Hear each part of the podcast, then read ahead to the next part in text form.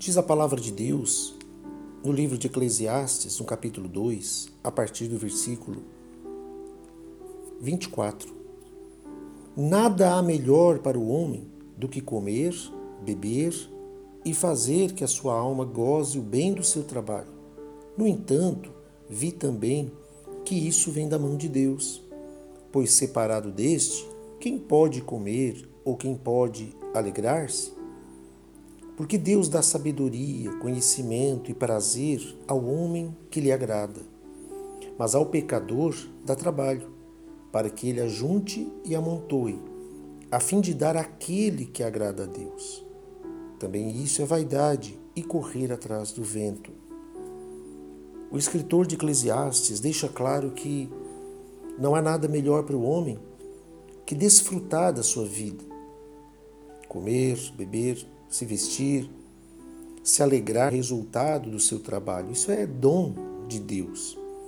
E na realidade isso vem de Deus. E aqui ele coloca que, separado de Deus, quem de fato pode dizer que se alegra, pode dizer que realmente se alimenta e desfruta da verdadeira vida? Quem?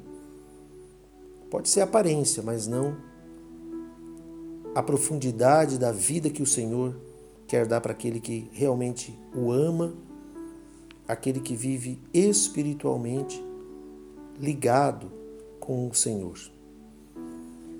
E aqui o escritor diz, inspirado por Deus, que Deus dá sabedoria, conhecimento e prazer àquele que o agrada. O texto de Salmos, por exemplo, diz que agrada-te do Senhor e ele satisfará os desejos do seu coração. Então, os desejos do coração do homem, do ser humano, são realizados, são acessados quando nós de fato agradamos ao Senhor. Agradamos através de um coração de gratidão, através da vida que Ele planejou para cada um de nós. Uma vida íntegra. Então, nesse texto, nós sabemos que Deus dá sabedoria para aquele que o agrada, aquele que está em sintonia com a Sua palavra, aquele que está em aliança com Ele. Mas ao pecador, ou seja, aquela pessoa que não dá a devida atenção à palavra, às Escrituras Sagradas, ele permite que tenha o trabalho de fato.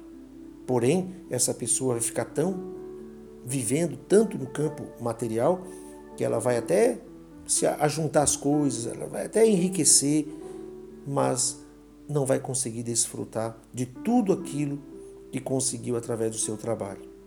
E tudo isso será então vaidade e correr atrás do vento. Portanto, que mantenhamos a nossa fé em Jesus, a nossa fé em Deus, agradando, sendo grato, vivendo uma vida de acordo com as Escrituras Sagradas, procurando viver tendo como base a palavra de Deus que está na Bíblia e que assim possamos viver dia após dia dentro da Sua santa vontade e desfrutando de todas as coisas boas que Deus reservou para aqueles que o amam. Por isso, que a Bíblia diz que Jesus veio trazer vida e vida com abundância. Que essa vida abundante seja sobre você em nome de Jesus.